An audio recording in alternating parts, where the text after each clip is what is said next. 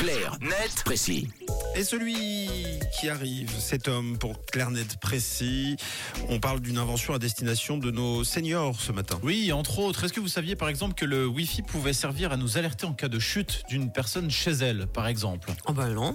Non. Ah, avec euh, un objet connecté, quelque chose Oui, comme ça exactement. C'est ce sur quoi euh, travaille une équipe de chercheurs euh, français. Ils ont présenté leur concept lors d'un salon spécialisé à Las Vegas la semaine dernière. Pour faire simple, l'idée de ce boîtier 2.0, c'est quoi? Être capable de détecter lorsqu'une personne seule, à mobilité réduite ou âgée, par exemple, chute à son domicile. Le tout grâce à l'analyse des perturbations des ondes Wi-Fi.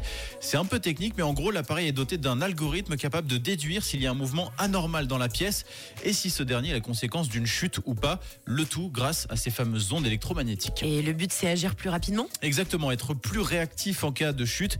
Et justement, pour améliorer le temps de prise en charge de la personne en danger, la box disposera d'une option pour alerter directement les secours lorsqu'elle constate une chute dans ses relevés. Une option essentielle quand on sait que les chutes sont l'une Ouais. des premières causes de mortalité en Suisse. Chaque année, ce sont près de 1700 personnes qui perdent la vie de cette façon. Et d'ailleurs, si la start-up Zoeker a mis au point son concept essentiellement à destination des seniors, des personnes à mobilité réduite, elle précise que l'étude des ondes électromagnétiques pourra se décliner à terme à d'autres types de pathologies qui peuvent causer des chutes.